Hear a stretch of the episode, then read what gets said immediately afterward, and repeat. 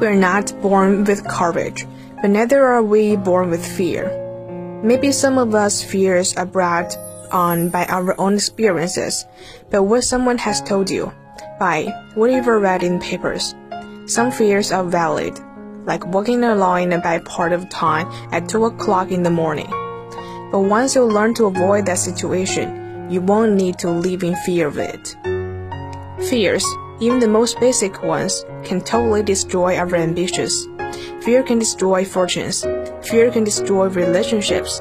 Fear, if let unchecked, can destroy our lives.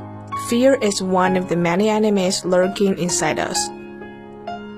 Let me tell you about five of the other enemies we face from within. The first enemy that you've got to destroy before it destroys you is indifference. What a tragic disease this is.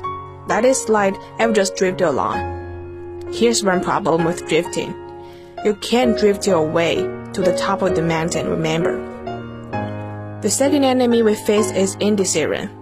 Indecision is the thief of opportunity and enterprise. It will steal your chances for a better future. Take a sword to this enemy. The third enemy inside is doubt. Sure, there's a rule for healthy skepticism. You can't believe everything. But you also can't let doubt take over. Many people doubt the past, doubt the future, doubt each other, doubt the government, doubt the possibilities, and doubt the opportunities. Worst of all, they doubt themselves. I'm telling you, doubt will destroy your life and your chances of success. It will empty both your bank account and your heart. Doubt is the enemy. Go after it. Get rid of it. The fourth enemy within is worry. We've all got to worry some. Just don't let conquer you. Instead, let it alarm you. Worry can be useful. If you step off the curb in New York City and a taxi is coming, you've got to worry. But you can't let worry loose like a mad dog that drives you into a small corner. Here's what you've got to do with your worries. Drive them into a small corner. Whatever is out to get you, you've got to get it. Whatever is pushing on you, you've got to push back.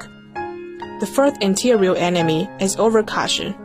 It is the timid approach to life. Timidity is not a virtue, it's an illness. If you let it go, it will conquer you. Timid people don't get promoted. They don't advance and grow and become powerful in the marketplace. You've got to avoid overcaution. Do battle with the enemy. Do battle with your fears. Build your courage to fight what's holding on your back what's keeping you from your goals and dreams. Be courageous in your life in your pursuit of the things you want and the person you want to become.